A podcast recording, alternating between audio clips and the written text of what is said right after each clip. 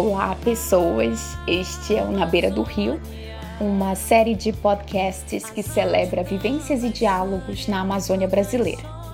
Eu sou a Eloane e hoje eu começo com a responsabilidade de dialogar a partir de temas importantes no contexto da Amazônia, inspirados pela data comemorativa em alusão à maior reserva de sociobiodiversidade do planeta.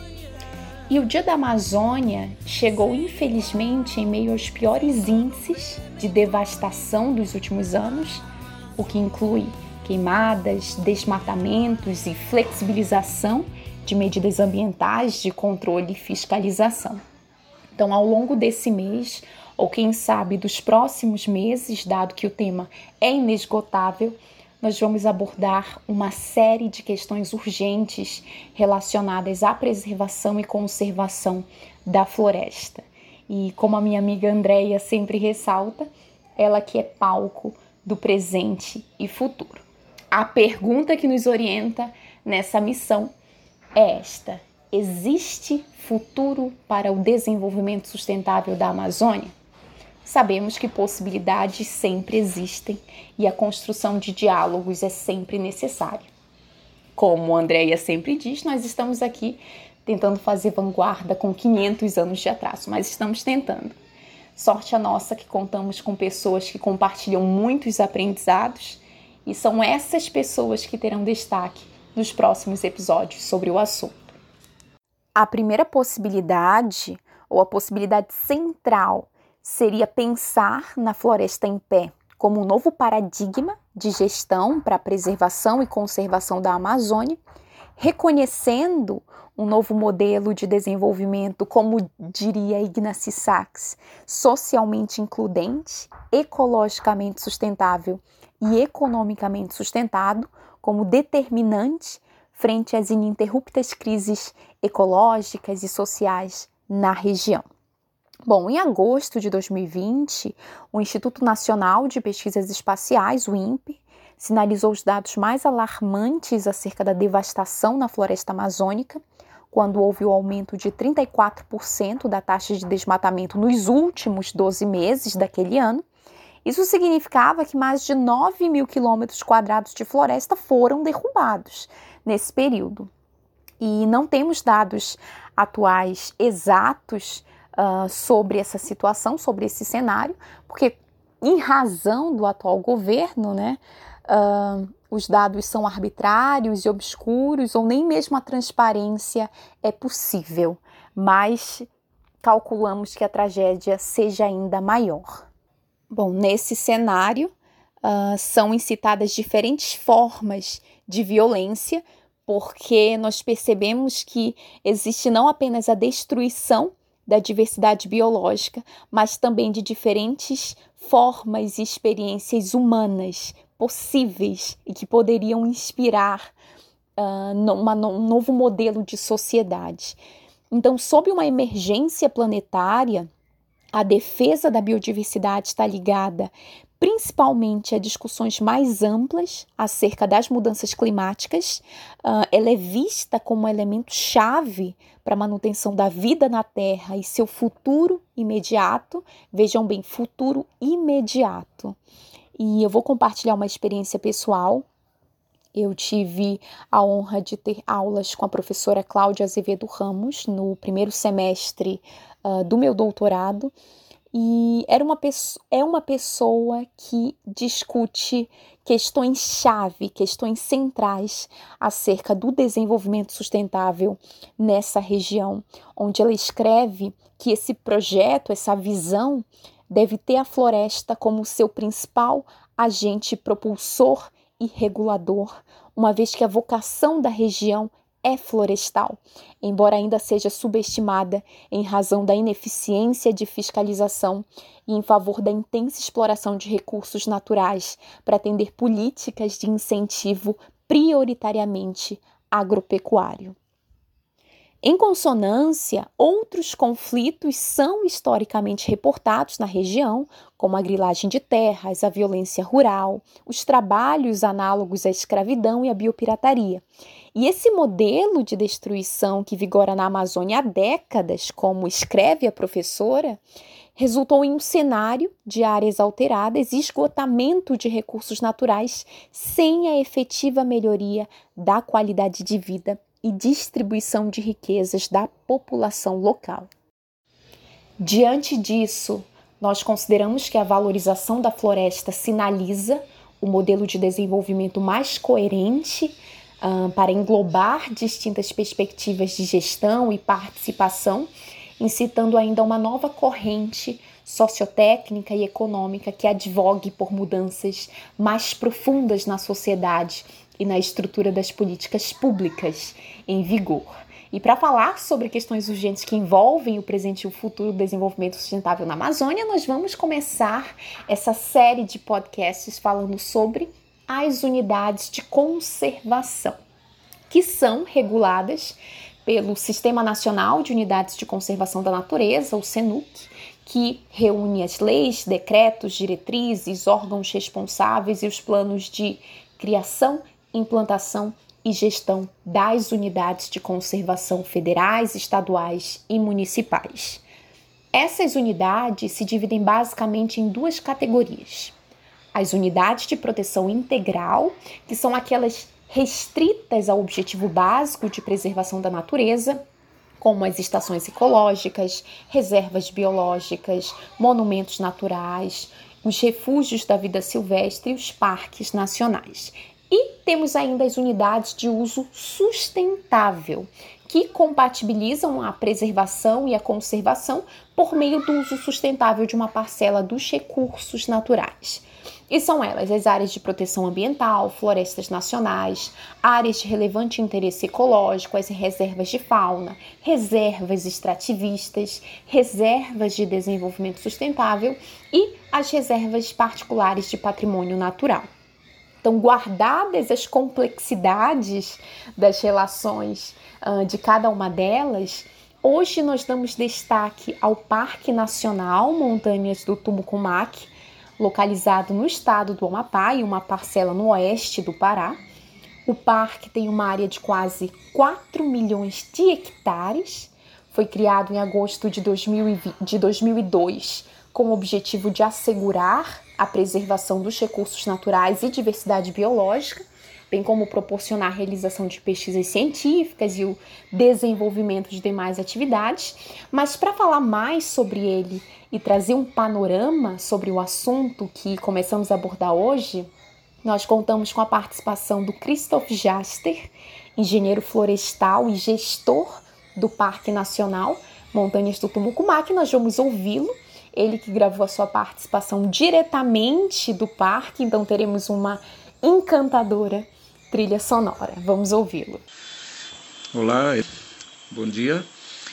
Falando diretamente do interior do Parque Nacional Montanhas de Tumucumac, eu quero dar esse retorno, oferecendo um pouquinho da minha opinião sobre o tema que você está trabalhando e dizer que, antes de mais nada, agradecendo também o contato e o interesse, e dizer que eu me sinto bastante honrado e satisfeito de poder tentar contribuir para o seu trabalho. Espero que as minhas considerações sejam proveitosas, é, lembrando que são a visão de um gestor de um parque nacional que está na função há bastante tempo, né? Eu sou o gestor dessa unidade há, há 18 anos já, então é claro que houve muito aprendizado nesse período. Então, mais uma vez agradeço, espero que eu possa contribuir. E vamos lá para as minhas considerações a respeito dessa questão. Então, mais uma vez, é, a grande diferença entre região amazônica e outras regiões do Brasil são a, a intensidade dos processos de uso do solo, é, o timing, né? eu chamo timing quando que ocorreu a, a pressão sobre o meio natural, quando que ocorreram os processos colonizatórios e de uso do solo.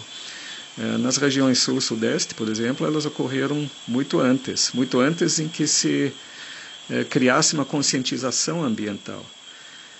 É, lembrando que talvez o, o, movimento ambientalista mundial ele teve talvez um, um, início marcante ou pelo menos uma, uma intensificação marcante no final dos anos 60 é, e curiosamente a missão Apollo 11, né, o homem pisando na Lua, ou então a Apollo 8, né, o homem dando a, a volta por detrás da Lua, isso aí foram é, projetos que é, trouxeram na grande massa populacional a percepção que a, que a Terra é um planeta é, finito, finito, que não existem infinitos recursos naturais que podem ser utilizados é, sem a menor preocupação quanto à sua manutenção.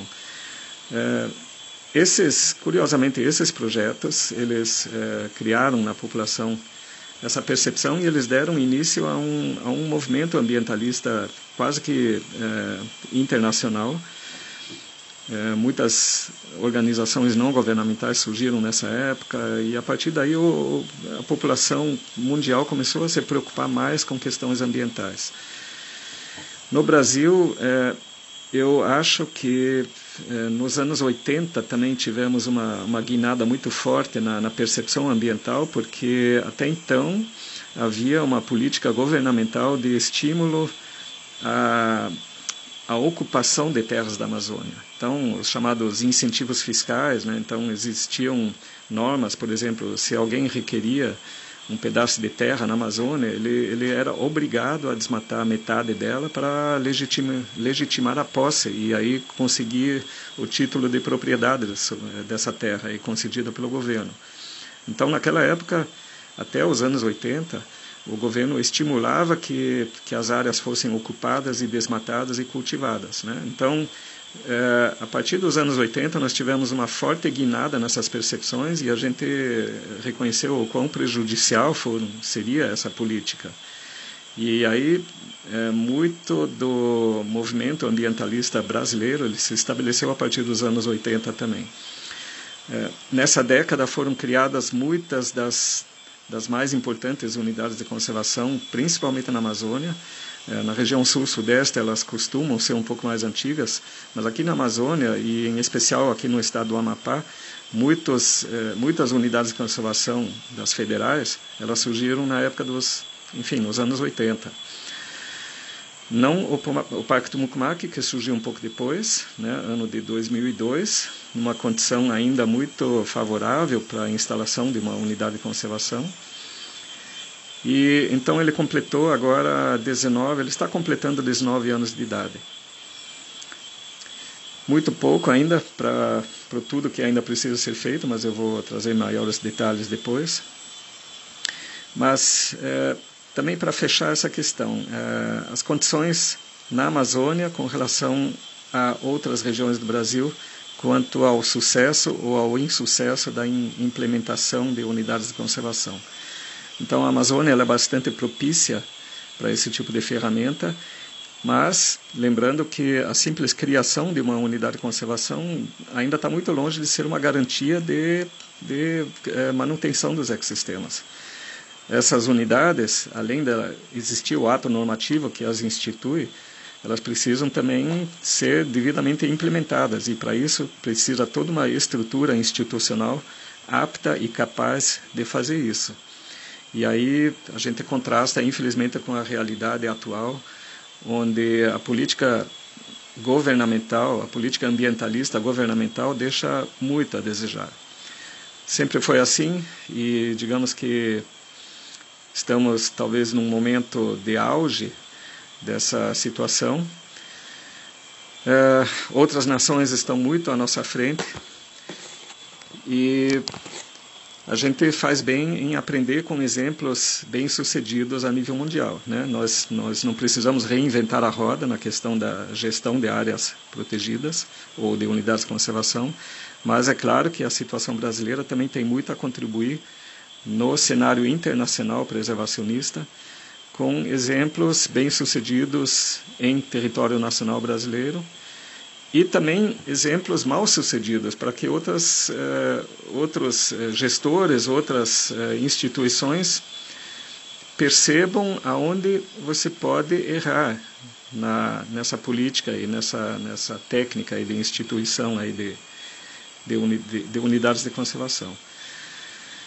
Enfim, tentando focar agora na questão amapaense, que talvez seja mais o meu papel agora nessa contribuição, é, enquanto gestor do Parque Nacional Montanhas do Tumucumac, eu me vi confrontado com uma situação muito peculiar, muito específica. Eu assumi a função em 2003, o Parque Nacional Montanhas do Tumucumac tinha acabado de ser criado. Então, do ponto de vista profissional, isso é uma oportunidade fabulosa que me foi concedida é, pelo poder público, né? Eu sou analista ambiental concursado e eu fui responsabilizado pela gestão dessa área protegida.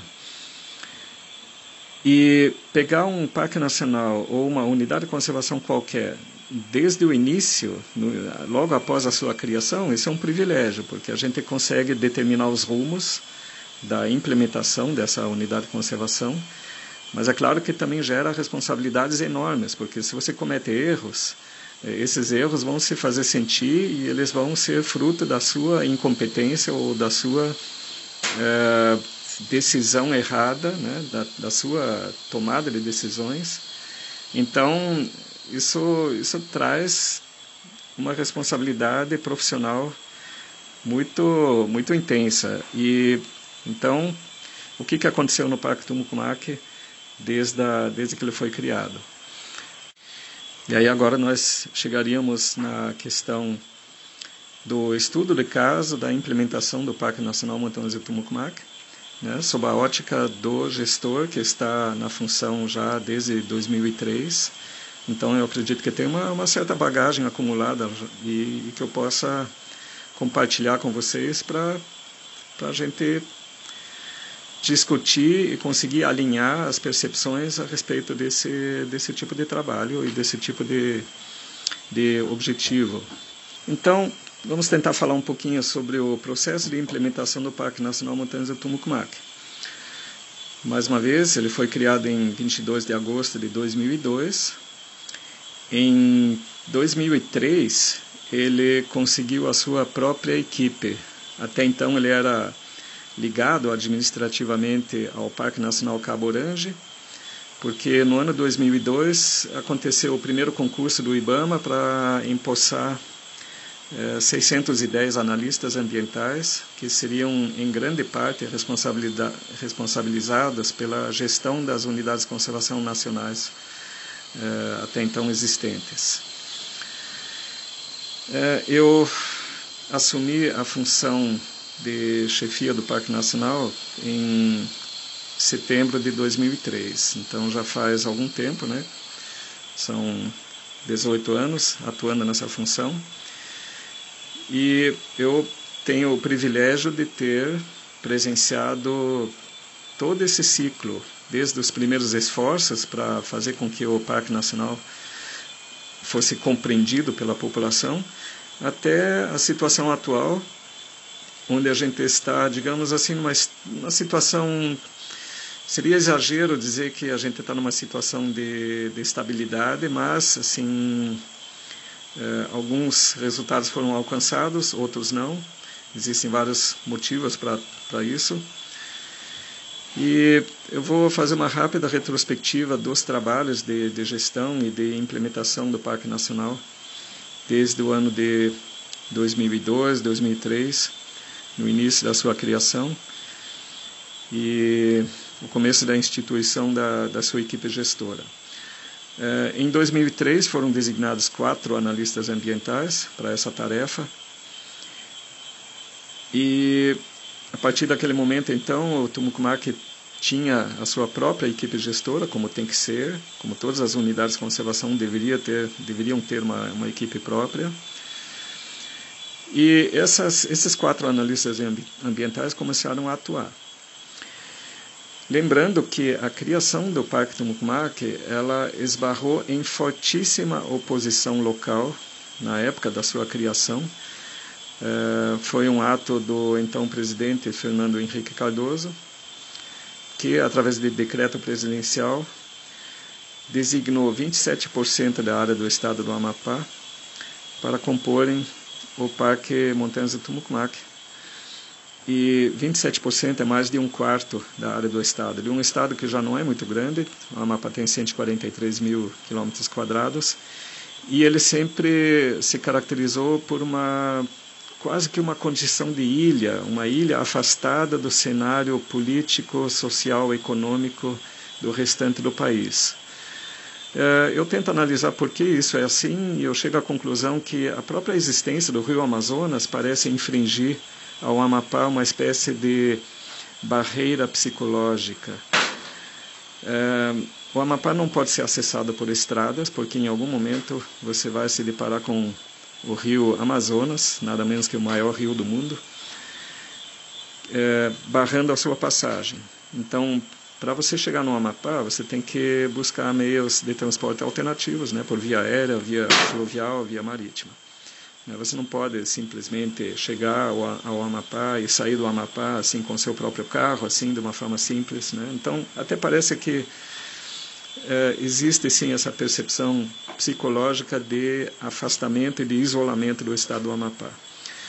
A partir desse momento, quando chega o governo federal e institui um parque nacional, quase que sem o aval da grande população local, da, da grande massa populacional, é, isso gera conflitos.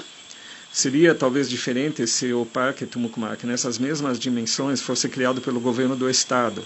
Eu acho que a rejeição não seria a mesma como se como quando foi criado pelo governo federal. Então, existe sim uma percepção de ingerência do governo federal em assuntos unicamente amapaenses, e é claro que sempre existem interesses eh, nos recursos naturais existentes no Parque Tumucumac. Jazidas minerais, né, o estoque madeireiro, embora aqui não seja de fato um polo de exploração madeireira, mas eh, tudo leva a crer que em algum momento isso iria acontecer se o poder público não tomar as devidas precauções para evitar o pior. Mas é, o Tumucumac então foi um choque, a criação do Tumucumac foi um choque assim na, na percepção do amapaense, que se viu quase que tolhido, quase que roubado em um quarto da área do Estado. E isso, obviamente, gerou fortes comoções. E pior ainda, quando o Tumucumac foi vieram quatro analistas ambientais de fora, porque o concurso foi nacional, para daí ditar as regras do que, que poderia e o que, que não poderia acontecer nessa grande área. Então, vocês podem imaginar que a oposição foi fortíssima. Então, nós, nós nos deparamos aí com, com muitos conflitos em razão dessa percepção aí de, de invasão do governo federal em terras amapaenses e a gente teve que aprender a lidar com isso. E muito cedo já se estabeleceu a percepção de que nada poderia acontecer se a gente não envolvesse o público local no processo de decisão, no processo de, enfim, nas, nos diferentes projetos, eh, todos eles no âmbito do, da implementação do Pacto Mucmac. Eh, e talvez a, a maior materialização dessa inclusão social amapaense nas questões do Pacto Mucmac foi a instituição do Conselho Consultivo. Essa foi talvez a primeira das prioridades gerenciais aí no processo de implementação do parque. E já no ano de 2004, é, se não me falha a memória, em abril desse ano, não, foi em 2005 que ele foi que o Conselho Consultivo do Parque Tumucumac foi de fato legitimado.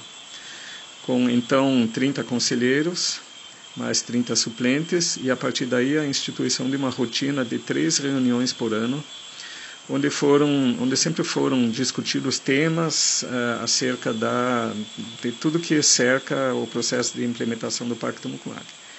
E outros temas correlatos também que pudessem de alguma forma interessar os participantes. Né? Nós fizemos capacitação, né? além dos temas, fizemos enfim, grupos de trabalho para assuntos específicos, né? além das reuniões uh, ordinárias, tivemos uma e outra reunião extraordinária por, por demanda é, momentânea por um certo tema. Então esse talvez foi uh, um mecanismo assim bastante eficiente aí de aproximação da população e ajudou assim também a desmistificar o que, que é o Pacto Mucumac. Né? As pessoas muitas vezes não, não sabiam né? e continuam hoje sem saber. Muitas pessoas, principalmente a população do interior, assim menos é, favorecida em termos de acesso à informação, eles ainda não sabem exatamente o que é o Parque Tumucumac, não sabem como funciona, é, não sabem as restrições ou então as potencialidades que ele oferece, não sabem por que ele existe e por isso é, ainda existe por parte de muitos setores da sociedade uma, uma, uma dificuldade de aceitação desse projeto. Mas o Conselho Consultivo ajudou muito, é claro que ele tinha fortes deficiências que procuramos sanar ao longo dos tempos. Mas, eh, e hoje, claro que estamos numa condição específica, através da criação do NGI, a Mapa Central, nós temos que fazer um rearranjo nessa rotina de reuniões. E é claro que a pandemia também eh, atrapalhou demais assim, o andamento das coisas. Eh, além do, além do, do Conselho Consultivo, nós também nos preocupamos em fazer o levantamento de dados. Isso foi feito logo no início, as primeiras expedições aconteceram no início da. É, já no, no, no, ano subsequente à, à criação do, do Parque do Mucumarca, já em 2003, nós fizemos as primeiras incursões a campo. E foi, foram instituídos alguns projetos é, de cunho científico, assim, para levantamento de dados de, da biodiversidade. E nós temos a clareza de que esse levantamento de dados foi uma enorme contribuição para o conhecimento das questões dessa região aqui abrangidas pelo Tumucumac e um pouco mais além de, dos limites do mesmo também. É, foram contratados vários trabalhos de consultoria, alguns deles foram excelentes e ainda hoje são referência assim de fontes de informação sobre assuntos específicos é, eu destaco o nosso relatório de é, desenvolvimento histórico e cultural, que é, é, é uma imersão, é, um, é algo fantástico de se ler e quase que uma leitura obrigatória assim, para cada amapaense, que se familiariza com as informações que estão compiladas lá. É, então nós entendemos que o Tumucumac ele teve esse, essa contribuição também no acesso à informação, na criação, na disponibilização das informações acerca da biodiversidade, da sociobiodiversidade, do meio físico, do meio natural, de uma forma geral. É, então, esses foram as, essas foram as atividades no início do, da existência do Pacto Mucmac, Conselho Consultivo, é, projetos de, de cunho científico, levantamento de dados de biodiversidade, também processos e projetos de educação ambiental, de capacitação. Então, o Tumucumac ele, ele é caracterizado assim por uma gama de atividades que nós já exercemos, nós já, já oferecemos e desenvolvemos, e que sempre, sempre, de alguma forma ou de outra, de forma direta ou indireta, envolveram a população local na temática conservacionista, preservacionista do Parque Nacional e também das outras unidades de conservação. Então, a simples existência de, do Parque Mucmac é um grande projeto de educação ambiental e de sensibilização pela questão da importância de se manter os ecossistemas funcionando, né? ecossistemas funcionais que, que mantêm seus processos dinâmicos, seus processos ecológicos, a manutenção da fauna, da flora silvestre, do ambiente natural, da paisagem e também sempre a inclusão também daqueles elementos antrópicos que de uma certa forma ou de outra dependem de recursos da natureza. E aí sim, as unidades de conservação de, de uso sustentável cumprem um papel muito grande. Mas o Tumcumac ele também cumpre um papel na, na criação de uma melhor sensibilização pelos assuntos da natureza. E um dos grandes temas, digamos, nos primeiros eh, cinco, sete anos da existência do Parque do Mucmac foi a elaboração de seu plano de manejo. Eh, parece uma coisa banal, parece uma coisa que é uma burocracia, uma simples formalidade, mas o fato é que o plano de manejo ele sistematiza muitas das nossas atividades na gestão do Parque do Mucmac ele nada mais é que a expressão do nosso próprio pensamento enquanto gestores. Né? São esses pensamentos colocados no papel de uma forma sistemática, de uma forma é, direcionada por um roteiro de elaboração também. E é claro que a, a própria é, o plano de manejo para ser criado, para ser elaborado, ele precisa cumprir, obviamente, algumas alguns ritos, né? algumas é, premissas e uma delas foi relacionada ao fato de que o Parque do Mucumac é um parque de fronteira. Então nós temos uma outra condição aqui. Nós não podemos é, olhar a gestão do Parque do Mucumac simplesmente pela ótica ambiental. Nós temos que incluir outros polos de interesse da nação.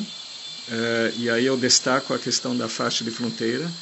Faixa de fronteira é uma questão de soberania e de proteção das, do, dos interesses eh, nacionais, da soberania nacional, de fato. Esse é o, o termo. Ou seja, nós, eh, por sorte do destino, nós temos que ter uma franca inter-relação com as forças armadas, com as forças policiais, com os organismos de defesa da nação, o Conselho de Defesa Nacional, por exemplo, o Gabinete de Segurança Institucional, né? Então nós atuamos com com todas essas instâncias e procuramos traçar um alinhamento é, que contemple a todos os polos de interesse possíveis. Então, isso, isso sim, ele cria um, um, um desafio ainda maior do que se fosse um parque nacional isolado no interior do Brasil, em alguma outra região.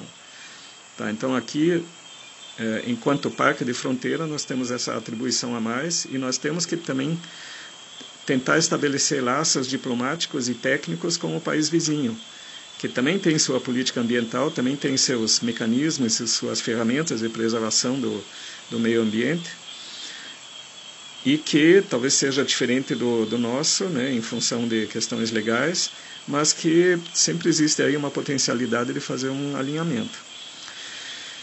É, uma vez elaborado o plano de manejo, e, é claro que foi um longo processo, muito rico em termos de levantamento de informações, em termos de discussão com outros eh, agentes públicos ou então representantes da sociedade civil, seja no, no, no Conselho Consultivo, seja em reuniões técnicas, seja na academia, seja no âmbito do desenvolvimento de trabalhos de pesquisa científica.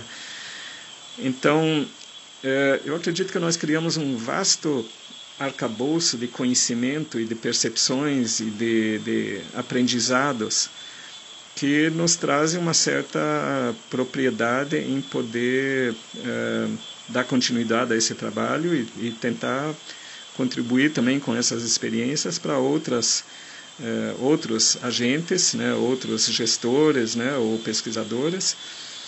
Então esse é o sentido da, da minha fala aqui hoje. Mas, assim, novamente, retornando à questão do traçado histórico da, da gestão do Parque Tumucumac, né, o processo de implementação da, da, desse Parque Nacional, como a gente gosta de falar. Então, após a criação do Conselho Consultivo, dos primeiros levantamentos técnicos científicos, da elaboração do plano de manejo, aí sim o, plano de manejo ele deu algumas diretrizes do que, que teria que ser feito aqui nesse parque, né, para cumprir os objetivos legalmente é, estabelecidos, né? É, seria é, o ecoturismo, a visitação, o uso público, né, como a gente chama, a questão da proteção né, contra degradação por parte de invasores, né, sejam caçadores, sejam pescadores é, ilegais ou garimpeiros, etc., madeireiros, grileiros, né, enfim, existem várias formas de pressão imagináveis e a gente tem que preservar o Parque do Mucumac contra esse tipo de ação externa. É, a questão da educação é igualmente importante.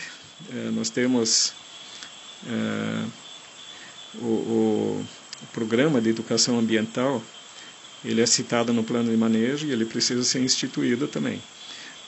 e aí sim, o Parque do Mucmac ele funciona como uma ferramenta de educação ambiental e de uma forma muito ampla, de uma forma muito difusa e intensa.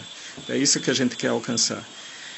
E aí, novamente, os diferentes programas, proteção, uso público, educação ambiental, eh, e tem outros mais, né, pesquisa científica, por exemplo, eles são, eles se sobrepõem, eles se sobrepõem, eles se entrelaçam, eles não podem ser claramente separados, porque a partir do momento que eu receber um visitante, um ecoturista dentro do Parque do Mucmac, seja para uma atividade puramente de lazer, e isso está previsto na lei que cria é, o Parque Nacional, eu estou ao mesmo tempo infringindo a esse é, visitante um, enfim, uma ação de educação ambiental.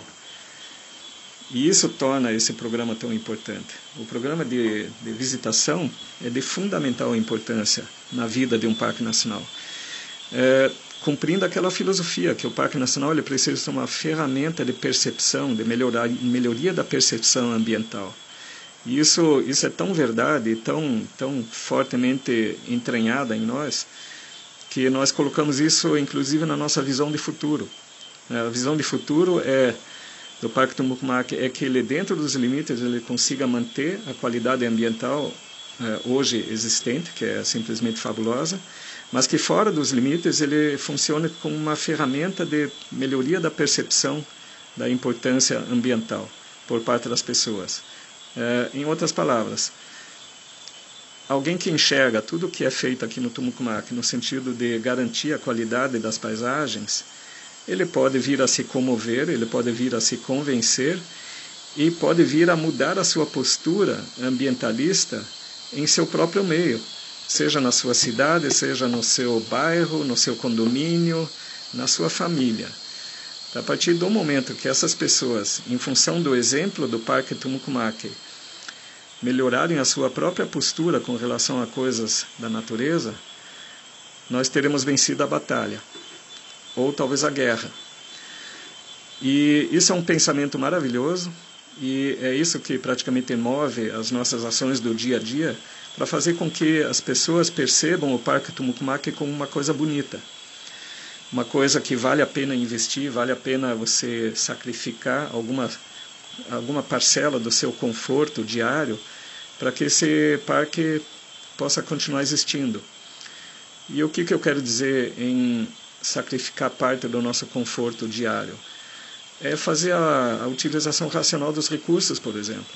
Né? Vamos, vamos pensar assim dentro de uma casa, dentro de um lar, dentro de um condomínio. Fazer uso racional da água, da água tratada. Porque a água tratada, para chegar na torneira, ela precisa passar por um, enfim, um tratamento químico, ela precisa passar por um armazenamento em reservatórios, cuja construção sempre gera impactos ela precisa de energia elétrica para ser bombeada, essa energia elétrica ela precisa ser usada racionalmente também. Então são pequenos atos que acabam melhorando a, a, o grande, o, o, todo assim da, da questão ambiental no planeta inteiro. Não é só chegar aqui no Tumucumac e achar tudo bonito. Ai, que, na, que maravilha essa natureza, né? E quando sai daqui, volta a praticar os mesmos atos lesivos e o mesmo modo de vida lesivo e consumista como sempre praticou.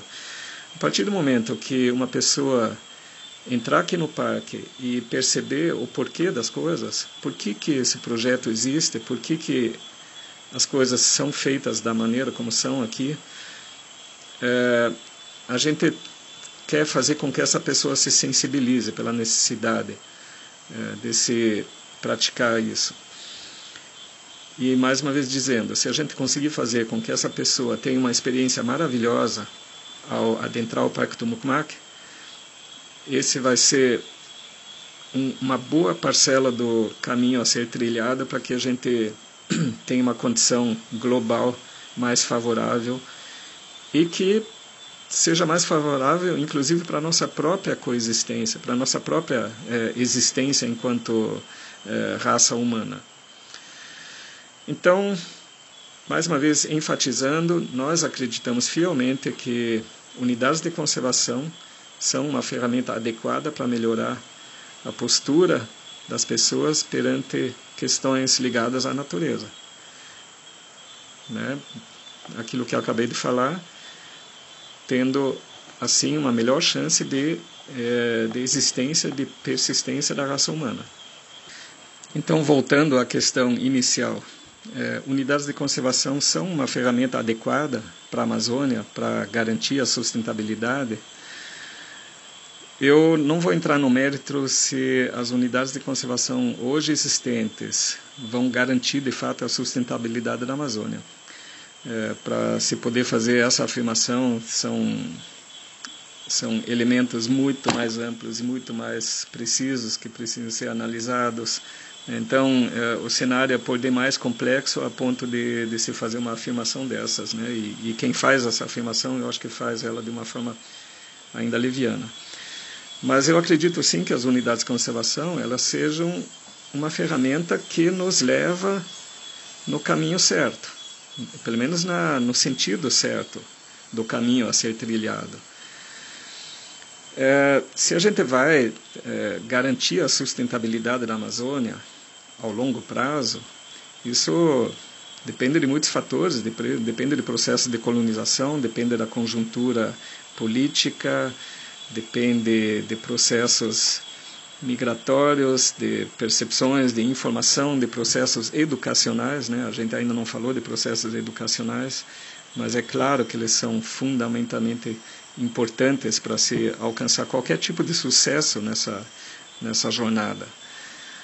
É, a educação ambiental ela pode acontecer pela presença dos visitantes aqui na área, isso eu já, já mencionei, mas o que eu não tinha dito ainda são, é uma educação ambiental, ambiental adequada é, passada nas escolas, nas escolas ou, ou, nas famílias ou em diferentes fóruns.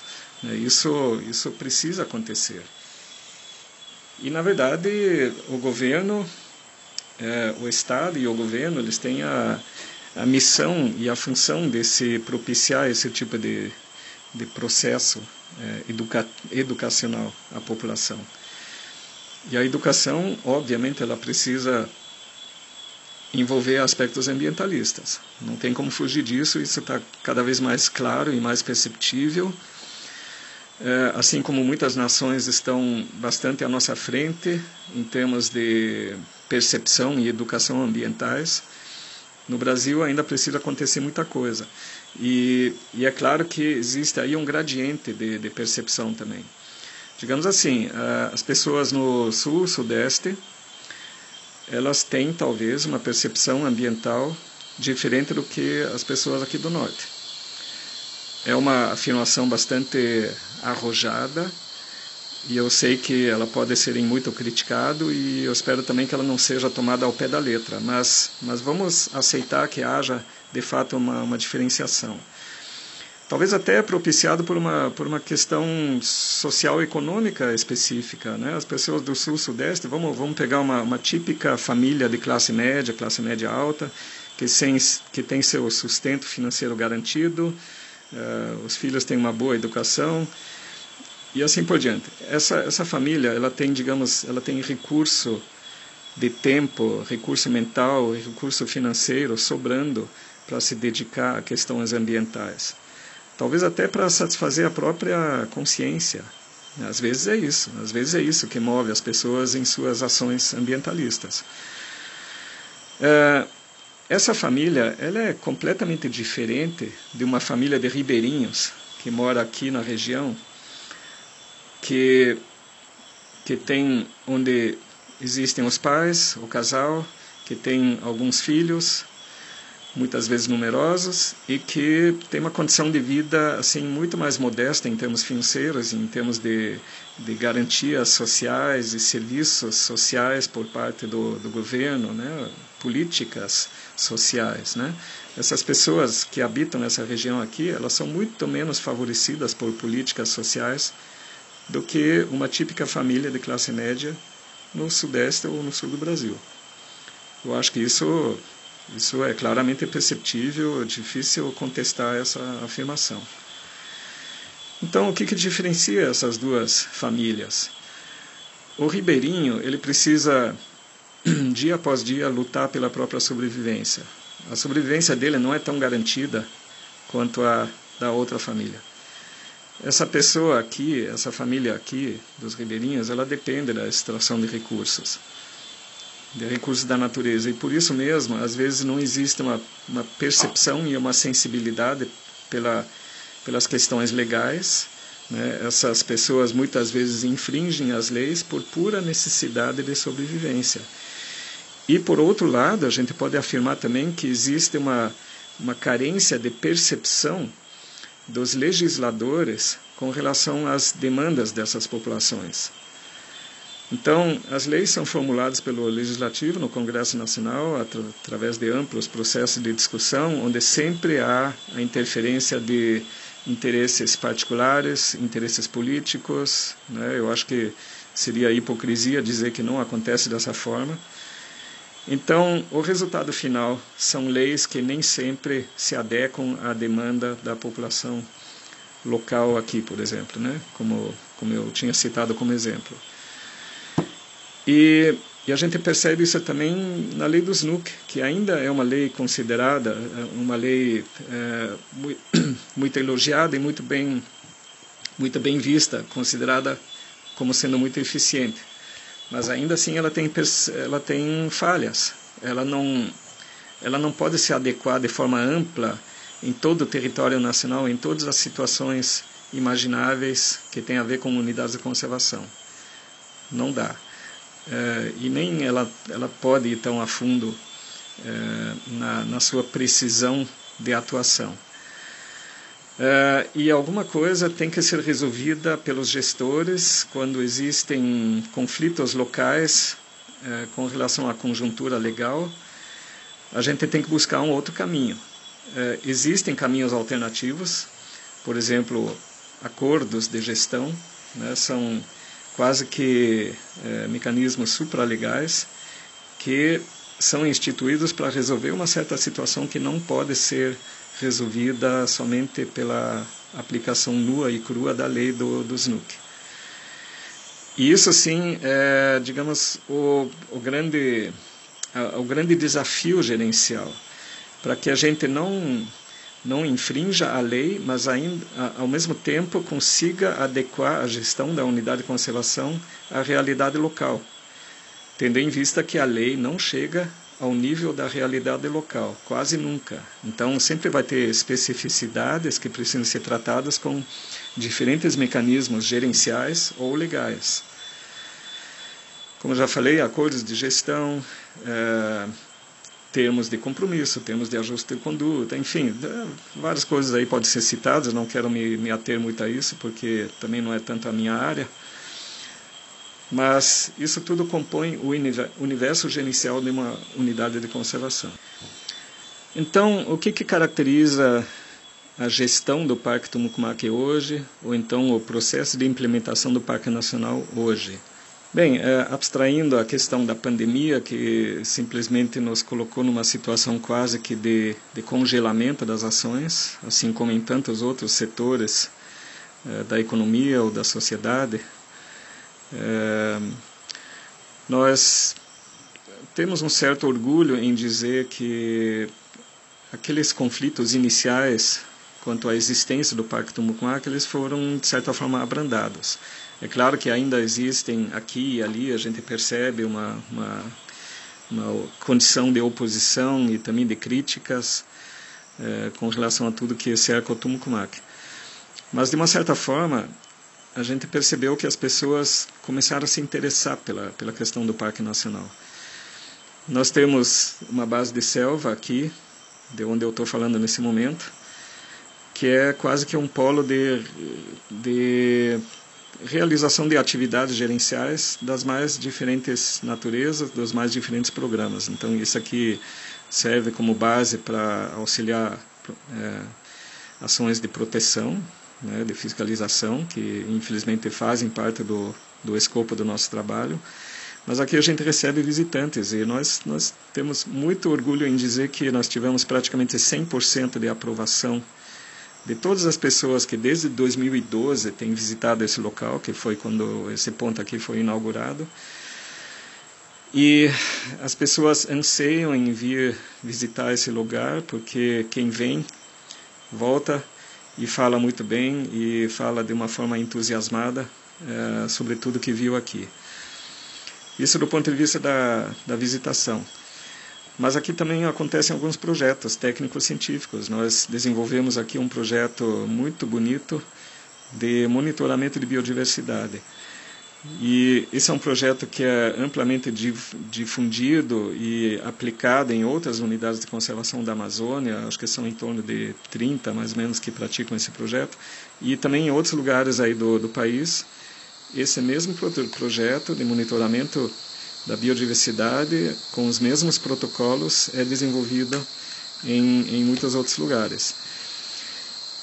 E esse projeto ele tem um forte cunho de participação social, tanto que ele é chamado MPB, é, Monitoramento Participativo da Biodiversidade. Então, ele, ele traz como premissa básica, incontornável, a participação de membros da sociedade do entorno, das comunidades do entorno, é, na forma de monitores. E eles acabam interferindo, acabam participando até um certo grau também na tomada de decisões, né, de forma indireta, pelo menos. Porque eles trazem para nós assim os anseios da, da comunidade que da, das quais fazem da, da qual fazem parte uh, e a gente através desse projeto a gente tem uma imersão muito mais precisa, muito mais sensível uh, quanto à existência de uma comunidade do entorno, composta, por exemplo, de agricultores, ou de ribeirinhos, ou de eh, qualquer outro segmento social, né, castanheiros, ou seja o que for. Nesse projeto, nós encontramos um cenário propício para trocar ideias, para fazer alinhamentos, para tomar decisões conjuntas, para discutir assuntos. Então, isso é qualquer oportunidade de contato com a população local é maravilhoso. E uma coisa importante a ser esclarecida é como é que a população local nos percebe? Nós que somos analistas ambientais vindos de fora, é, em especial eu, né, que eu sou de origem estrangeira, eu sou alemão de nascença, eu tenho um sotaque muito forte, eu falo diferente das pessoas aqui, eu penso diferente das pessoas daqui. Então, eu sou, na verdade, um ser é, quase que visto como... existe uma carga aí de percepção como, como invasor. Né? Invasor, Simplesmente o poder público me colocou aqui e me atribuiu aqui a tarefa de decidir o que vai ser feito dessa área, que, claro, dentro das premissas é, estabelecidas pela lei, mas é claro que o gestor ele interfere muito assim no que acontece e o que deixa de acontecer numa unidade de conservação. Então, esse, é, digamos, é, a, é a, a impressão digital do gestor daquela área. Ela é muito específica. E eu muito cedo já tive que aprender que é, essas pessoas, antes de, mais, antes de mais nada, elas precisam ser tratadas com respeito, muito respeito. Né? Elas são dignas, elas são legítimas, elas têm, elas têm a legitimidade das suas demandas, né? em, em razão da, da forma de vida que elas levam, da, das necessidades que elas têm. Então, nada pode ser visto do alto do pedestal, né, como muitas vezes, muitas vezes um gestor recém-empossado que vem do meio acadêmico, né, que, que é aquilo que a gente chama de a pessoa estudada, né, que tem um, um grau de conclusão, um, um, um título universitário, talvez ainda pós-graduado, mestrado, doutorado. Essas pessoas costumam vir para esses meios aqui eh, e olham do alto de sua arrogância para os demais. E essa, é esse é um ensinamento assim que eh, ele é revertido com toda a sua potência, porque a gente percebe o quanto a gente precisa ser humilde para assumir essa função e para falar de igual para igual com a população local. Então, as pessoas exigem respeito e as suas demandas também precisam ser consideradas. Então, é, você não pode chegar assim como gestor de área protegida, de, de unidade de conservação, com um olhar puramente técnico acadêmico. Você precisa, precisa ser pessoa humana, você precisa ser sensível, você precisa se correlacionar com as pessoas.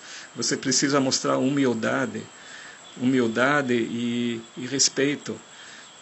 Só assim você consegue chegar em algum lugar e isso não é só é, em interesse próprio. Não, eu vou me mostrar humilde para que eu consiga satisfazer os meus interesses. Não, não é nada disso. É, é realmente aprender com essas pessoas, com, com o saber popular, com a sabedoria que elas têm, de gerações e gerações que elas já habitam nesse meio.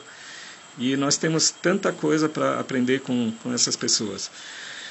A partir do momento que a gente consegue estabelecer esse tipo de, eh, de respeito com, com elas, né, a gente também vai ser respeitado. E eu acho que isso é uma grande vivência. É claro que isso acontece em qualquer meio de trabalho, mas, eh, digamos assim, aqui na gestão de áreas protegidas, isso é de fundamental importância e decide sobre o sucesso ou insucesso do projeto. Em especial no Parque Tumucumaque, que com quase 4 milhões de hectares, com 27% da área do estado do Amapá, aí sim eu preciso ir, ir ainda mais cautelosamente nessa missão, para que as pessoas me considerem como técnico, como gestor e que, enfim, que elas percebam que a cada momento elas têm uma porta aberta para poderem discutir seus anseios, suas demandas, para ver se a gente consegue fazer um alinhamento. E eu sempre nessas ocasiões eu vou explicar para elas que existe um arcabouço legal que precisa ser satisfeito, mas que ao mesmo tempo elas têm o direito de se impor e de lutar pelos seus interesses. E eu quero me mostrar como parceiro para que isso possa vir a acontecer. E eu acredito que essa é uma visão de gestão de unidade de conservação que amadureceu ao longo desses 18 anos em que atuo nesse meio. Eu acho que isso é uma lição que eu, que eu aprendi e que me mostrou praticamente o, o, caminho das pedras, porque somente dessa forma eu consigo avançar nos propósitos. Eu preciso fazer, eu preciso impor respeito às pessoas pela minha seriedade profissional. E eu acredito que eu colhi é, o respeito e a admiração de muitas pessoas com relação a esse aspecto. A minha seriedade profissional, eu acho que as pessoas perceberam que, que, eu, que eu estou aqui para tentar acertar se eu acerto ou não, isso são outros 500. Eu acho que eu sou uma pessoa humana, sou um profissional que tem deficiências, tem virtudes, porém tem defeitos. Eu sou uma pessoa humana e eu procuro aprender com meus erros, que são muitos, mas eu acredito que somente dessa forma e colhendo o respeito das, das pessoas, conquistando o respeito das pessoas, eu consigo chegar a algum lugar. Jamais eu conseguiria cumprir os objetivos do parque me colocando aqui como como ser inerte a esse meio, como como ser é, diferente, como ser arrogante. Então, acredito que o contato com as pessoas precisa existir sempre.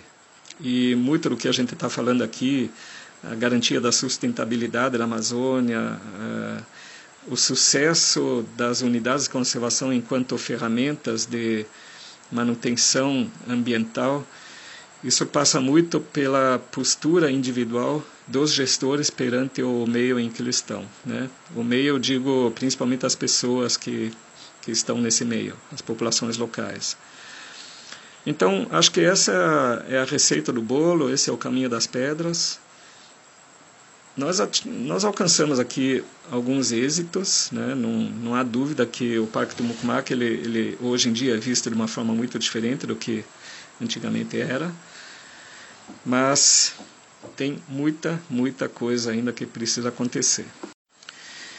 Então, o que de fato ainda precisa acontecer para que o Parque Mucumac cumpra aqueles objetivos que a gente já falou, né, que são definidos em lei, que ele proteja esse meio dentro dos limites, que ele funcione como ferramenta da divulgação da mensagem ambiental fora dos seus limites, né, nos, nos meios sociais que, que estão nos outros lugares da, do país, para que ele é, estimule a realização de pesquisas científicas, para que ele desencadeie um processo de educação ambiental e para que ele receba milhares e milhares e milhares de pessoas aqui em sua área e que essas pessoas saiam daqui com a cabeça um pouquinho diferente com relação à percepção ambiental.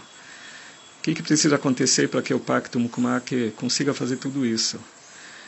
E aí sim a gente pode enumerar coisas muito objetivas, muito técnicas, a começar por uma conjuntura política favorável às questões ambientais, ou seja, nada, mais, nada menos que uma, a instituição de uma política ambiental sólida por parte do governo federal, dos, dos governos estaduais e dos governos municipais também. A coisa começa por aí. Através de uma política adequada, talvez o nosso órgão seja melhor estruturado. Nesse momento existem no Brasil um pouco mais de 330 unidades de conservação federais. Cada uma delas teria que ter a sua equipe, uma equipe de técnicos competentes, comprometidos, éticos, sensíveis, enfim, todos os atributos que compõem eh, o perfil desejado de um bom gestor de unidade de conservação. Cada unidade de conservação com todas as suas diferenças que existem entre elas, precisaria ter uma equipe técnica adequada, competente, para que essa unidade cumpra os objetivos. E a realidade, infelizmente, é muito diferente disso. Então, a exemplo de Tumucumac e Floresta Nacional do Amapá, né, como eu falei, o arranjo dessas duas unidades compõe o núcleo de gestão integrada Amapá Central, e que nesse momento está sob minha responsabilidade. Eu tenho, nesse exato momento, somente mais duas pessoas na equipe. Duas analistas ambientais, eh, um outro se licenciou agora para fazer uma pós-graduação. Então, sobraram somente três pessoas para tocar todos os programas de duas unidades muito complexas. O Parque Tumucumac, por ser parque de fronteira, por ser muito amplo, por, por ainda ter aí um, uma percepção de conflito por parte da população, por ter pontos de pressão de caça e pesca predatórias, de garimpo, de exploração madeireira e assim por diante.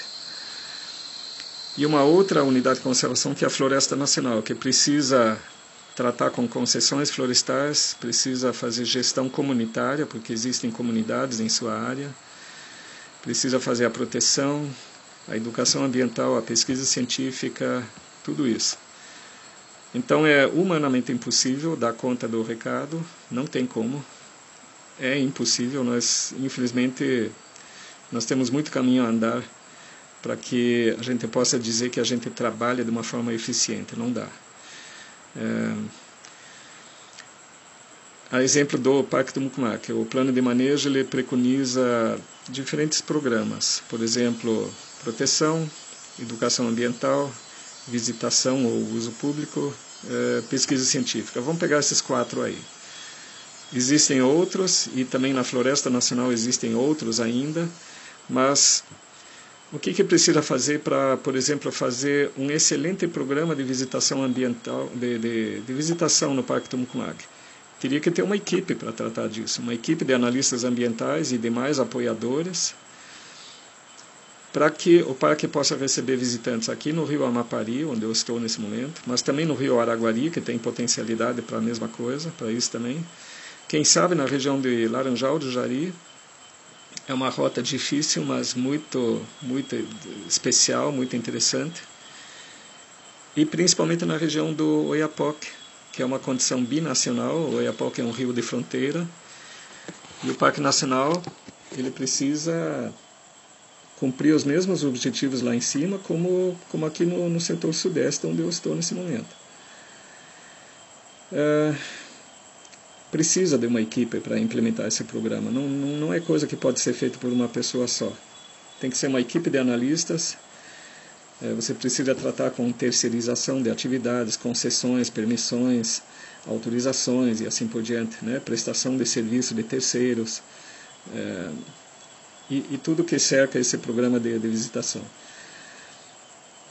E os devidos colaboradores e é um programa que precisa também de uma política para ser instituído. Você precisa, é, você precisa despertar nas pessoas a percepção de potencialidade de ganho econômico através dessa atividade. E isso é uma coisa que eu quero frisar muito. É, você tem que estimular, por isso que eu vou repetir, você precisa estimular a percepção por parte das pessoas, do meio externo, né, dos comunitários, da população em geral, de potencialidade de ganho econômico através do programa de, de visitação. É, isso é por demais importante e por isso que eu estou insistindo nesse ponto, porque uma unidade de conservação ela pode propiciar através de, da prestação de serviços ela pode propiciar melhoria da qualidade de vida econômica por parte de prestadores de serviços que são das comunidades locais que podem ser das comunidades locais né? e aí termos como turismo com base comunitária tem uma potencialidade absurda nesse cenário então é nisso que a gente precisa investir para que o turismo traga o dinheiro para essa região, porque as pessoas precisam de dinheiro, precisam e merecem, merecem se dar bem, merecem ter qualidade de vida, merecem prosperar economicamente, socialmente. E o Tumucumac ele precisa ser um indutor para esses processos. O Tumucumac ele precisa fazer com que as pessoas se deem bem economicamente em razão da existência do Parque Tumucumac porque isso, isso vai acabar trazendo a percepção de que o Tumucumaque é importante. E na carona dessa percepção vem toda a questão da preservação ambiental. Isso vem automaticamente a partir do momento que, elas, que as pessoas terem suas necessidades básicas satisfeitas, elas vão ter espaço em suas vidas para também praticar ambientalismo. Antes disso, não. Você não pode pedir que uma pessoa se dedique ao meio ambiente se ela não tem o que comer. É absolutamente impossível. Então as coisas precisam acontecer nessa ordem. E por isso mesmo, às vezes você precisa enxergar o Parque Tumucumac atra através de uma visão economicista. É isso mesmo, o, o discurso romântico ambientalista ele não tem espaço nesse cenário aqui. Ele pode ser entonado depois que muita coisa já tiver acontecido. Melhoria da qualidade de vida, sustento econômico, né, é, renda, recursos. Tudo isso precisa acontecer antes que você possa esperar das pessoas que elas se sintam comprometidas com a questão ambiental no Parque Tumucumac e também em outros lugares, né? não somente dentro das unidades de conservação. Então as pessoas, as coisas precisam acontecer nessa ordem e para que isso seja possível através do programa de visitação, que é somente um exemplo que eu estou dando aqui, você precisa de uma equipe de técnicos para alavancar esse programa, em especial num parque tão grande, com diferentes roteiros possíveis, como o Parque Tumucumac, né, na região do Oiapoque, na região do Araguari, Amapari, na região do Jari. Né, cada um desses lugares pode, pode vir a se tornar um polo de visitação do Parque Tumucumac, mas como é que você vai tocar esse tipo de coisa se você não tem uma equipe presente localmente um, um, grande número de colaboradores, recursos à vontade e desburocráticos, isso é muito importante também. Recursos simples de serem executados, porque nós temos muitos recursos, nós temos muito mais dinheiro do que a gente consegue gastar. Por que, que nós não conseguimos gastar? Porque é muito burocrático administrativamente complexo fazer uso desse recurso. E como somos apenas três pessoas nesse momento, nós não temos espaço para tratar desses assuntos administrativos conforme é, se exige e, em consequência disso, os programas é, finalísticos do parque eles acabam sendo comprometidos. Essa é a realidade. E isso com base em apenas um programa de manejo, que é a de visitação, mas o mesmo vale para para os outros que eu citei, educação ambiental, pesquisa científica, proteção e assim por diante. Né? Então, mais uma vez, somos apenas três pessoas para cuidar de duas unidades de conservação muito complexas, sendo que a área meio consome de 70% a 80% da nossa energia, da nossa força de trabalho, da nossa disposição em trabalhar, 70% a 80% do todo é consumido pela área meio, por processos burocráticos e administrativos. E os outros 20, 30%, a gente procura investir da melhor forma possível nas ações finalísticas, que é o que eu estou fazendo aqui nesse momento. Eu estou aqui na nossa base acompanhando o desenvolvimento de um trabalho científico acadêmico e de um, de um programa de, de monitoramento de biodiversidade. Eu estou aqui coordenando as ações, cuidando ao mesmo tempo da manutenção da base e tudo isso. Isso é importante. Não é importante fazer relatório de viagem, operar um sistema, né? Então, existe esse grande conflito entre aquilo que precisa ser feito e aquilo que de fato é possível ser feito. Então, voltando àquela questão muito inicial, existe perspectiva de sustentabilidade da Amazônia através das unidades de conservação? Se a gente conseguir vencer essas deficiências, se a gente conseguir trabalhar de uma forma mais eficiente, se a gente conseguir fazer a otimização da aplicação dos recursos, gastar bem o dinheiro, conseguir se comunicar com o meio externo de uma forma é, positiva e construtiva e não de uma forma reativa e oposicional. Se a gente conseguir também manter as equipes, estimular as pessoas a se dedicarem a essa profissão, fazer mais concursos, investir mais dinheiro nessa área, né? dinheiro desburocratizado, dinheiro mais simples. Eu acho que isso aí são condições incontornáveis para que a gente tenha uma maior eficiência nessa proposta, nessa proposta de unidades de conservação como ferramenta para a sustentabilidade na Amazônia. E somente assim, eu não vejo outro caminho senão tratar desses aspectos, eu só citei alguns. É claro que existem muitos outros pontos de deficiência. E, na verdade, tudo isso pode ser traduzido em política ambientalista adequada. E isso é uma responsabilidade dos governos. Enquanto isso não acontecer, nós vamos ficar patinando no mesmo lugar, sem sair. Talvez em alguns momentos a gente vai regredir, a gente vai comprometer o trabalho que nós fizemos durante os últimos anos e recuar na questão da qualidade do nosso, do nosso trabalho. E seria muito frustrante profissionalmente se isso viesse a acontecer. Mas a gente é muito duro na queda, a gente persiste, a gente ainda acredita na missão e a gente espera por tempos melhores. Sim, nos aquece o coração, nos dá uma pontinha de esperança e alegra ouvir seus apontamentos, suas palavras, com esse olhar, com esse direcionamento, que pra gente também, que mesmo aqui no Rapá, tão pertinho, né, do nosso Parque Nacional, a gente tantas vezes não tem acesso a essas informações, a gente não busca. Então, para nós aqui é um presente poder ouvir, poder ter sua participação, tantos apontamentos possíveis e que também já acontecem. Então, nós também aqui na beira do rio somos duros na queda e a gente também espera por tempos melhores e estamos aqui tentando, com uma parcela mínima que seja, mas fazer um tanto disso.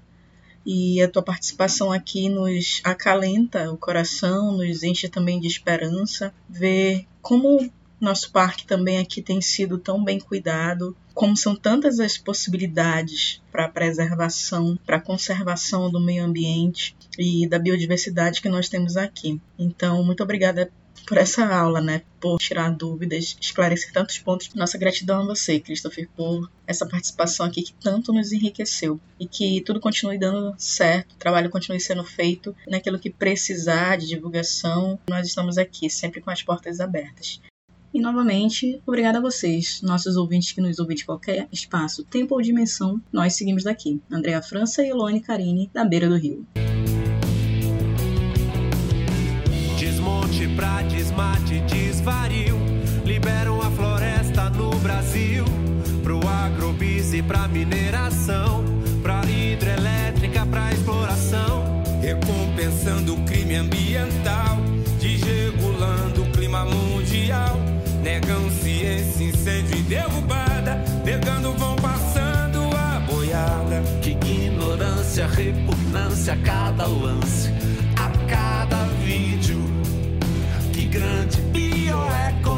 estrogeno, matriz,